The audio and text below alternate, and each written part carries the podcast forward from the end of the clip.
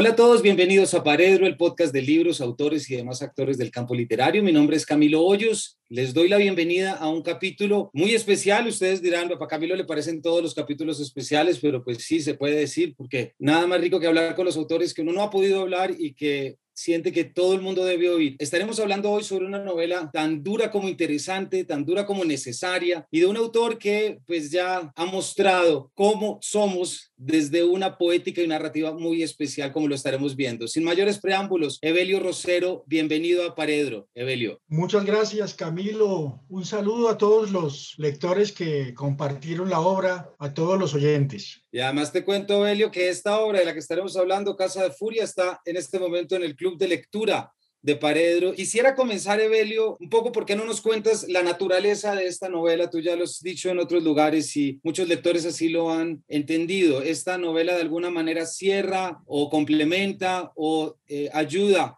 a esa construcción tan grande y esa lectura desde la violencia que tú has hecho en otras obras como La carroza de Bolívar y Los ejércitos. Ahora aparece Casa de Furia. ¿Nos cuentas un poquito cómo aparece y cómo esta novela entra a jugar con las otras dos tan importantes? Eh, sí, ya he dicho que es como la culminación de una indagación literaria alrededor de la violencia en, nuestro país. Esta, esta indagación empezó con En el Lejero, después Los Ejércitos, y yo creo que con Casa de Furia se cierra esa etapa, ese ciclo. Prácticamente podría definir que estas tres novelas eh, eh, conforman una trilogía novelística eh, con base en, lo que es eh, la violencia colombiana, su historia, su génesis, eh, su pasado y su futuro. Y lo podría complementar con varias otras de mis obras, con La carroza de Bolívar, si nos atenemos a la independencia hace 200 años, donde por supuesto también están las raíces de, nuestro presente y hasta incluso con una novela de hace 26 años eh, que se publicó eh, en Planeta mm, titulada Las muertes de fiesta. Eh, en Las muertes de fiesta, la novela transcurre en una familia pastusa, en una ciudad de provincia, y hay una fiesta. en eso he pensado, porque yo no, no había caído en cuenta, que, que esta novela también responde a, a, a, las muertes de fiesta. Yo creo que todos los novelistas de una u otra manera eh, están siempre trasegando alrededor de, de los mismos interrogantes, de, de, de las mismas, eh, de los mismos escenarios que, que, eh, que dictaminaron, que fueron definitorios en su infancia, en su crecimiento cultural, en fin. Eso es entonces la, la génesis de la Casa de Furia. Evelio, me gustaría antes de entrar a, a que ya pensemos esto mismo que te voy a preguntar, pero en términos narrativos. Y como tú lo muestras, tú llevas ya, como nos acabas de decir, pues prácticamente 25 años con esta, llamémosla, sana obsesión o no tan sana obsesión en torno a la violencia y el papel que ha jugado la violencia en nuestro país. ¿Te atreverías a dar algunas conclusiones después de haber pensado tanto y creado personajes basándote en muchas cosas que has visto y entendido de este país? Eh, sí, eh, las conclusiones sobre todo son eh, los resultados con con los lectores, las consecuencias de mi trabajo, de mi exploración sobre la realidad de mi país en los mismos lectores, en la conversación personal, cartas, los mensajes que he recibido en torno a diferentes de mis eh, obras mías. Esto me hace pensar eh, en la misma utilidad de la literatura, en su manera de modificar conciencias, de llamar, de invitar a la reflexión. Yo creo que ha sido fructífero el trabajo. Creo que la novelística colombiana en general ha interpretado el mismo asunto, el de la violencia, desde diferentes ópticas y eso hace más rico eh, el trabajo literario, el trabajo, el trabajo del arte literario. Yo me siento muy, muy muy, conforme, muy confortado además por la respuesta del lector, porque sé que, que no ha sido inútil y, y, que esas obras que he forjado de una u otra manera siguen, siguen eh, aportando una especie de granito de arena en torno a las posibles soluciones del problema. Evelio, gracias porque lo que acabas de decir es algo que en esta casa seguimos y apoyamos muchísimo y siempre buscamos. ¿Cómo podemos hacer que eso que tú llamas esa mínima utilidad de la literatura sea cada vez más grande? Y yo creo que esta novela también pues nos, nos trae. Me muero de las ganas, Evelio, ¿nos contarías alguna carta de estos o algún mensaje que hayas llevado que nos quisieras compartir? ¿Alguna reacción de algún lector que te haya llamado y que se te haya quedado? Uf, con muchas de mis obras, desde los ejércitos sobre todo, he recibido eh, esas respuestas especiales de los lectores. Por ejemplo, en torno a la carroza de Bolívar, eh, muchos lectores coincidieron en, decirme a mí que, que no imaginaban eh, esa imagen de Bolívar que yo arrojo en la novela, que además no es mía, no es ficción, sino que proviene de, de un historiador tan serio como José Rafael Sañudo. En los ejércitos, no solamente eh, lectores de otros países, sino de la misma Colombia me decían que solamente leyendo esa novela o a través de esa novela entendieron y sintieron en qué país se encontraban viviendo o qué país era Colombia, que solo fue después de, leer la novela que se, se, remecieron de nuestra propia realidad y, y, y, y, se, y entendieron que en muchos pueblos alrededor de las grandes ciudades está la tragedia, está la hecatombe, la miseria, la injusticia eh, más patética, en fin. Entonces, vuelvo a repetir, eh, la, la, la novela, la literatura modifica, llama a la reflexión, cambia a las personas como yo mismo he sido cambiado por la lectura de diversos libros. Eh, eso es lo bueno. Qué bonito y gracias, Evelio. Bueno, metámonos entonces en esta que es Casa de Furia, una novela, Evelio, en la que yo ya, pues como ya lo hemos dicho, está llena de excesos, es un banquete orgiástico, la llamo una nefasta abundancia, es decir, es todo aquello que se desarrolla de una fiesta, y creo que ahí entramos en un territorio ya muy específico de lo que tú estás haciendo en esta novela. Pero me gustaría preguntártelo siempre desde cómo llegaste a esta estructura. Estamos hablando del magistrado Caicedo, estamos alrededor de los 70 por el barrio de la Castellana y de repente este magistrado es un poco el nervio vivo que va a atraer a una cantidad de gente y que vas a concentrar en un lugar para hacer lo que me atrevería a decir desde ya esa tragicomedia sobre la violencia y las relaciones colombianas. ¿Cuándo surge la idea de la casa, Evelio? Porque me parece que la casa contrapone un interés tuyo que era un interés rural, ¿cierto? Ahora te lo traes a la ciudad y es una ciudad, es un magistrado, es un político. Eh, ¿Por qué no nos cuentas un poco esa estructura, dónde sale y también cómo fue completarte esta trilogía, pero desde lo urbano, saliéndote a otro tipo de violencia? La casa como, como escenario literario ha sido un denominador común en toda mi obra, eh, no solamente en las novelas, sino en los cuentos. Muchos de esos trabajos eh, de ficción se resuelven al interior de una casa. También la fiesta. Eh, tienen una relación, por supuesto, bastante intensa, la casa, la fiesta. En, en Casa de Furia me propuse, sobre todo, desarrollar un ahondamiento literario en muchos personajes, sin, sin permitir que quedaran solamente como telón de fondo, sino que fueran protagónicos en sus propias vidas, que mostraran su alegría, su padecimiento y finalmente su muerte, su exterminio, pero cada uno por aparte. Eso fue como un reto literario que yo me, que me impuse. Eh, la cantidad de personajes que van apareciendo invitados a la fiesta del magistrado Caicedo. Eso fue eh, eh, el desarrollo más, digamos, conflictivo desde el punto de vista de la creación literaria.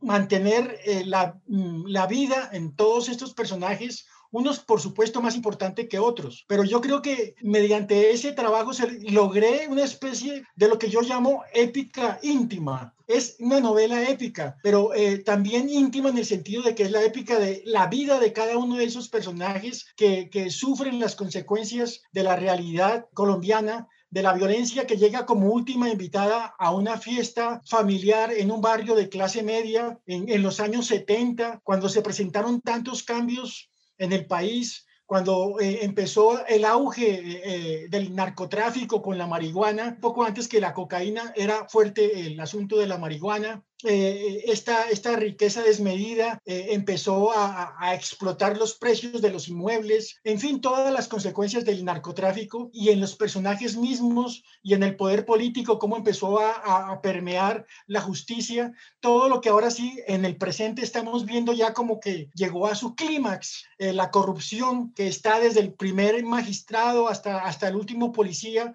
presente, latiendo. Todo esto yo creo que está enlazado entonces. Los 70, eh, esa década ha sido, mm, sigue presente, pero mucho más a la raíz cúbica. Son tantos los mm, argumentos en los que yo me muevo en esta novela que considero que es la más distinta a todas eh, mis anteriores obras. Considero que es, es, es, es, la culminación de esa indagación mía, no consciente, sino inconscientemente además. Y para mí sí es la culminación, es lo mejor que he podido eh, realizar con la novela? Pues para nuestros oyentes y espectadores, esto que nos dice Sebelio, efectivamente esta es una novela que es una fiesta literaria, es una fiesta donde confluye la violencia, pero la estructura, el ritmo, ese narrador que nos cuenta todo, ese efecto también tragicómico sobre el que vamos a estar hablando ahorita, que es esa herramienta o ese elemento que permite sacar y, sacar a la luz muchos otros momentos. Pero hay algo que, que, me llama mucho la atención, Evelio, tú en qué momento de la novela, ya fuera por la estructura misma o como una reflexión del país, pero en qué momento decidiste que tu novela y que todo esto que iba a pasar iba a pasar desde una fiesta, porque eso me parece muy potente. Yo creo que no fue inicialmente eh, un propósito consciente, es decir, no me propuse que durante toda la novela durara la fiesta. Había una fiesta, pero pensé que iba a terminar pronto y los personajes iban a regresar a sus casas y que iba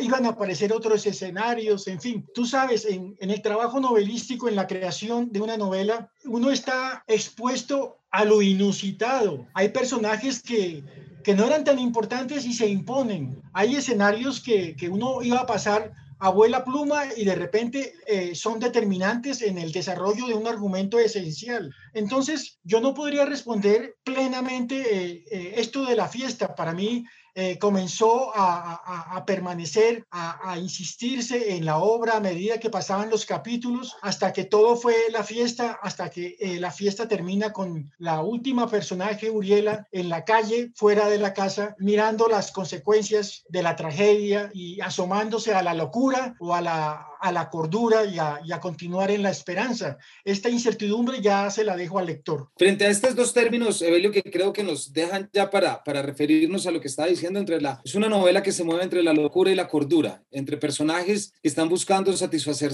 todos sus deseos, entre personajes que quieren buscar y mostrarle a los demás todo su poderío. En eso, no sé si tú estás de acuerdo en que es una novela violenta, es decir, es, no hay dos páginas en que uno no se encuentre un personaje que esté maquinando algo malo sea producto del exceso de la fiesta y de todo. Entonces, ¿qué ocurre aquí? Para que nuestros lectores no van a creer ahorita que tu novela es una fiesta de prácticamente 370 páginas en las que uno solamente está frente a lo violento y frente a la sangre, llamémoslo. Para ello utilizas el lente tragicómico. Construyes un narrador que a partir de un estilo, me, me atrevo a decir, con florituras, es decir, con embalajes poéticos, de repente nos lleva de la mano a mostrarnos unas barbaridades en realidad y unas esquinas de esa fiesta en que hasta se está representando los grandes males colombianos. Este elemento tragicómico es un elemento que tú traes, Evelio. ¿Cómo lo utilizaste? ¿Cómo lo tuviste algún referente, alguna continuación de tu obra? Porque es un alivio para el lector, pero también no solamente es un alivio, es uno de los grandes elementos y que más sentido genera desde el retrato de la violencia? Bueno, el humor es inherente eh, a la cultura nariñense, a la cultura de, del país en general, pero en especial como yo vengo de, de, de, Nariño, mis ancestros son pastuzos, siempre he presenciado ese humor eh, de los pastuzos en los que ellos mismos son los protagonistas de los chistes que ellos inventan y se burlan de sí mismos, que es la más alta filosofía. Yo no sé, pero de manera inconsciente, yo creo que se, se, vierte en la novela ese, ese mismo humor negro. Varios de esos personajes están ligados a, a parientes, a, tíos, a, a, mi madre. Yo creo que muchos de esos detonantes de la realidad humana sirvieron para, para que se forjaran los personajes de ficción. Y el país mismo, el humor, eh, lo, los tenemos todos los colombianos. Si tenemos el peor presidente, el que más daño esté haciendo al país, pues nos burlamos de él, que es lo último que nos queda. Yo creo que entonces también la novela refleja esta situación. Allí está la comedia y detrás, alrededor, eh, la tragedia, que proviene también de los mismos pistoleros, de los que salen a pelear a un garaje dentro de la casa. Todo esto de, la manera más, más cómica.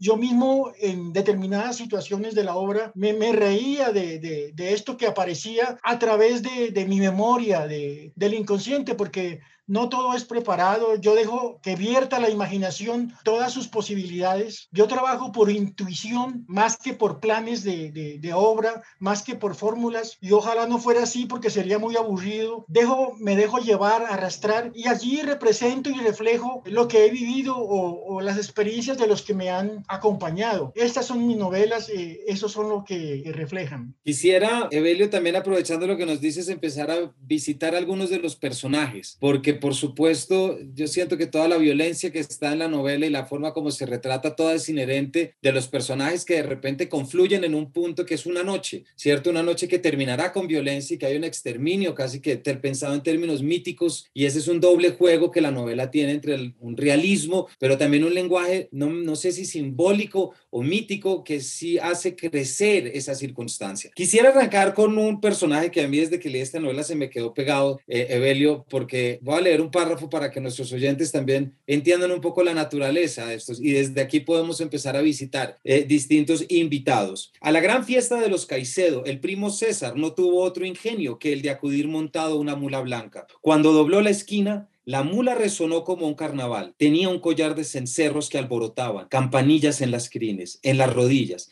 y claveles en las orejas. Erguía la cabeza, sus patas tacaban, la cola se alzaba, la frente alumbraba y en toda la calle las amas de casa comentaban su paso de ventana a ventana. No sé, Belio, por qué este personaje se me queda a mí metido el primo César como uno de los grandes símbolos que es quien decide llegar a un almuerzo en la ciudad con una mula blanca y que con todo lo que eso va a ocasionar con la llegada de la mula a ese garaje y con el juego de los niños. ¿Nos cuentas un poco estos personajes que me atrevo a llamar prototípicos de la cultura colombiana, cómo los construiste y nos traes algunos también para que entendamos cómo entiendes estos símbolos de nuestra cultura. Bueno, en mi memoria tengo la llegada de, de, un personaje a caballo a una fiesta que tal vez eh, en un pueblo yo, yo presencié. Eso desde el punto de vista directo, real, y, y, de, y de otras, otros ejemplos por el estilo que, que son muy, muy peculiares en nuestro país, en las fiestas sobre todo.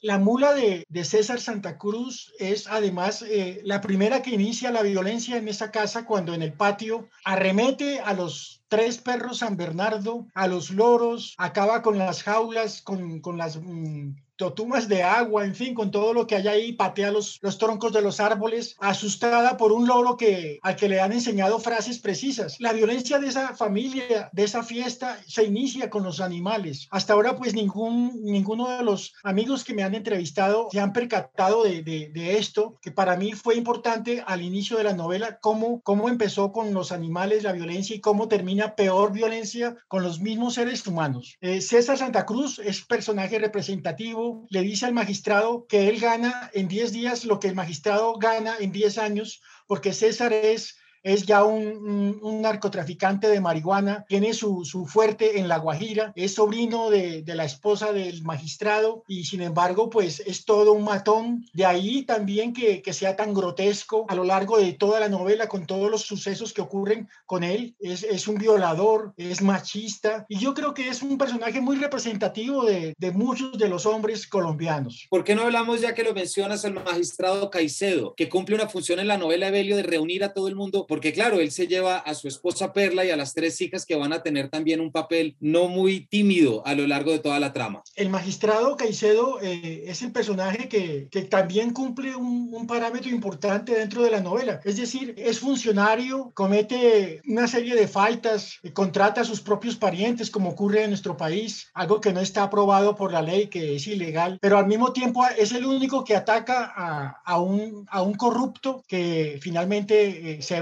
del magistrado como ocurre al final de la novela. O sea, tiene, es ambivalente, tiene cosas buenas, cosas malas, pero sobre todo es un vidente, es un vaticinador o se las da de, de, de adivino. De allí el epígrafe de la novela, esto que te digo es verdad, que es de Tiresias, el adivino. Acuérdate que Ulises, Odiseo, bajó al infierno y se entrevistó con Tiresias para pedirle ayuda para que le explicara qué obstáculos iba a tener en su viaje de regreso a Ítaca y Tiresias le dice al final después de, advertirlo, esto que te digo es verdad. De allí el, el epígrafe de la novela, porque el magistrado también al final de la novela da su versión, da sus vaticinios muy desoladores de lo que va a ocurrir con él y lo que va a ocurrir con el país. Muchas de, de muchos de esos vaticinios del magistrado Caicedo fueron sacados directamente de la, de la realidad de la historia del país. Evelio, hay algo cuando, cuando pensamos en estos personajes que entran en, en la casa, quiero traer una pregunta pregunta que yo te hice el día del lanzamiento de la, de la novela. Entonces yo te pregunté si esta novela respondiera a una pregunta, ¿a qué pregunta respondería? Y en ese momento tú me dijiste que a tu juicio respondía al por qué no nos podemos comunicar, por qué no nos podemos escuchar, eh, un poco desde el motivo de la intolerancia de escuchar al otro. Todavía esa sigue siendo una lectura y esa sería, sigue siendo después de estos dos meses de lectura, esa pregunta que contestaría esta novela, ¿tú crees? Sí, sobre todo a eso, a la intolerancia que genera la venganza. Eh, eso está en el argumento de la novela. Yo creo que definitivamente sigue siendo ese eh, el peor mal del país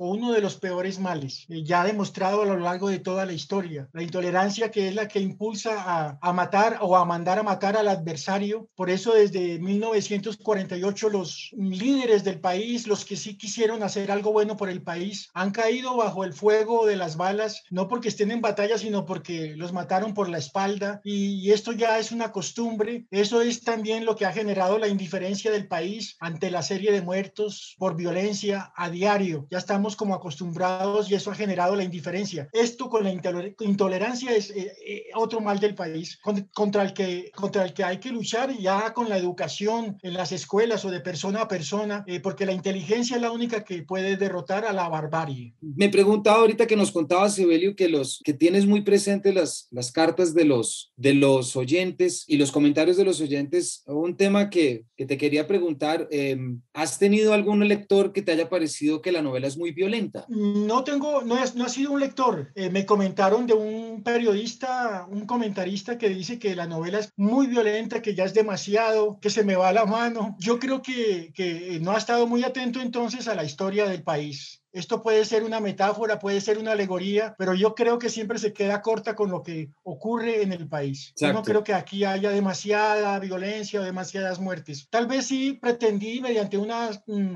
simbología intensificar ese asunto, pero no me parece que sea correcto o que, o que tenga la razón. Otra cosa es que no, no acostumbro a leer eh, eh, la crítica literaria eh, alrededor de mi obra desde hace ya varios años porque tuve malas experiencias, porque no me veía bien interpretado y prefiero acogerme a, la charla personal más cálida, más humana y a la opinión de los que me rodean, de los personajes o lectores que encuentro en, un, en un, congreso de escritores. En fin, eh, eso es lo que a mí me, me, ayuda. Ya, ya la crítica del periodista, del comentarista, sea elogiosa o sea eh, eh, enjuiciadora, pues mm, no es que me tenga sin cuidado, sino que prefiero ignorarla y continuar escribiendo. Hay algo que me llama la atención y, y, y como tu respuesta, Belio, que yo estoy completamente de acuerdo es que este periodista, que no sé quién es, pero, pero estoy de acuerdo en la respuesta y es que ha sido, pues, no, mirar la atención, no, no, mirar con atención lo que ha sido la violencia de este país. Y a mí me llamó mucho la atención, Evelio, y no sé, ya sé que cuando te hago preguntas así, muy, tú no eres un escritor que sea muy, eh, digamos, que tengas con pinzas cada uno de los puntos, como esta que te voy a preguntar. A mí me llamó mucho la atención, por ejemplo, que la palabra Colombia tarda mucho en aparecer. No hay una localización, ¿cierto? Entendemos que estamos en un ambiente bogotano, pero es, no es sino hasta por allá la página 326 que empezamos a tener unas referencias que te refieres a un país de víctimas, por ejemplo, y que de repente empieza a traer esta conciencia plena. ¿Se te quedó por fuera la palabra Colombia a propósito? ¿Preferirías que quedara innombrada? Me interesa esa pregunta, pero no sé si le, si le podemos sacar. Bueno, la verdad es que eh, me, me, pones a pensar y, y, de eso se trata. El, el, lector cae en cuenta muchas veces de, de, de hechos, situaciones que nosotros, los,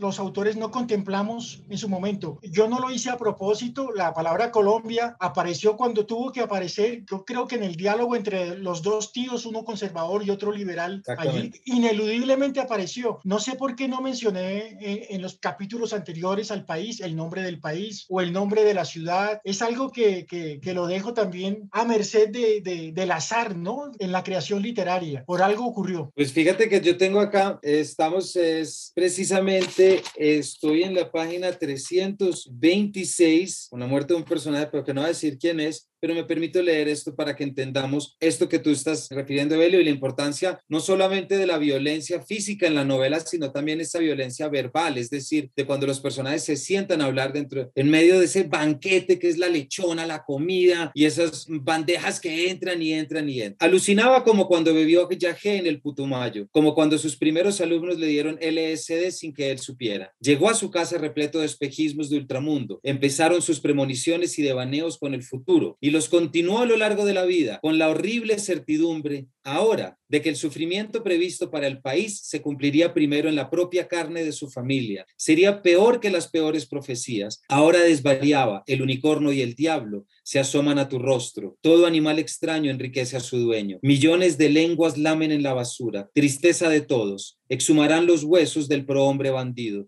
Carnicería. Reclutarán niños para comérselos. Valdrá más un burro que un niño los niños carne de cañón, los homicidas insensados, los culpables próceres. Se enquistará como llaga tenebrosa la impunidad. Aquí yace otro. Yo mato, Tú matas, al que dirige la voz lo estallan. Un digno entre millones de indignos, en menos de un mes matan a tres esclarecidos, se reúnen jóvenes y viejos para una asamblea oscuras, malos augurios, podredumbre, terremoto, acuérdense de la tierra, dice la tierra, un país sin alma, solo sexo y estómago. No sé si nos quieres comentar algo de este momento, Evelio, en el que de repente la novela, a mi juicio, explota y que aparece esa lectura prácticamente del pasado? Bueno, yo creo que allí eh, se hace necesario mencionar al, magistrado que, que, es el que está pensando alrededor de esos temas, que es el que está vaticinando ya sobre sí mismo, sobre el país, pero él va a ser el primero, o su familia, la que, la que va a sufrir en carne propia la violencia que la rodea. Es el magistrado que se creía tan vaticinador y tan vidente y ahora le tocó ver que, que todo ocurrió realmente, pero en su propia, en su propia vida. Ese es uno de los capítulos para mí culminantes de explicación mm, sobre el objetivo de la novela y que está respaldado por lo que ocurre alrededor de, la trama, por lo que ocurre en cada capítulo. Ese, eh, eh, ese, ese capítulo y el episodio, por ejemplo, del cura pedófilo, también reflexiona sobre, sobre sí mismo, sobre su llegada al sacerdocio, cómo trata de justificarse a sí mismo. Eh, son los capítulos más, más importantes de, de toda la obra, los medulares, como llamo yo, alrededor de los cuales cuales la obra explica eh, su fundamento y muestra por qué, por qué era importante pues escribirla. Yo creo que con eso, Evelio, me parece que es fundamental, es la importancia de verbalizar y de sacar y sobre todo de hacer claras y delineables una cantidad de circunstancias. Pues esta novela no es una excepción y yo creo que los lectores que no hayan llegado a la novela y que van a llegar se van a dar cuenta de lo que es un mundo, como decimos, realista desde la violencia, simbólico desde la historia, histriónico desde la narración. Eh, a mi juicio es una grandísima novela, Evelio, y, y no había leído algo que retratara nuestra realidad con tantos embalajes detrás y con tantos, llamémoslo, andamios para poder referirnos a una historia que no es de fácil referencia, pero que requiere de mucha maestría y mucha pluma para poder ser leída. Evelio, solo me resta que ya se nos acaba el tiempo, pero si consideras que ahorita con esta novela se cumple un poco ese ciclo de la violencia, ¿sobre qué crees que vas a empezar a obsesionarte ahorita y cuál es el próximo derrotero de la escritura? Eh, hace ya prácticamente unos dos años que, que no escribo una palabra desde que terminé esta novela, pero estoy en la felicidad de la lectura y por supuesto que ya desde hace algunas semanas comienza a merodear un tema novelístico de nuevo. Yo estoy esperando a que, a que cuaje, no tengo ninguna prisa y sin embargo sí te, te quiero anticipar que, eh, que es algo completamente distinto a, a, a lo que he escrito a las novelas, a las últimas novelas. Nada que ver, yo creo que lo dejo como una sorpresa para el futuro. Excelente, no, pues aquí atrapamos ese anzuelo. Evelio, con muchísimas ganas de leerte a todos nuestros oyentes y espectadores. Estuvimos hablando de Casa de Furia, Evelio Rosero, y además una novela, como venimos diciendo, que es necesaria y que a veces, Evelio, las novelas tienen que ser duras y tienen que echar mano de cosas oscuras para poder ver la luz y para poder acercarnos un poquitico más a la luz. Y yo creo que ese es uno de esos eh, propósitos y resultados que tanto celebramos desde esta casa y por eso aquí nos gusta tanto la literatura. Evelio, muchísimas gracias por habernos acompañado. Gracias a ti por la invitación a la charla y de nuevo un saludo a todos. Un abrazo. Y a todos ustedes, muchísimas gracias por habernos acompañado y nos vemos en una próxima edición de este Paredro. Que estén muy bien.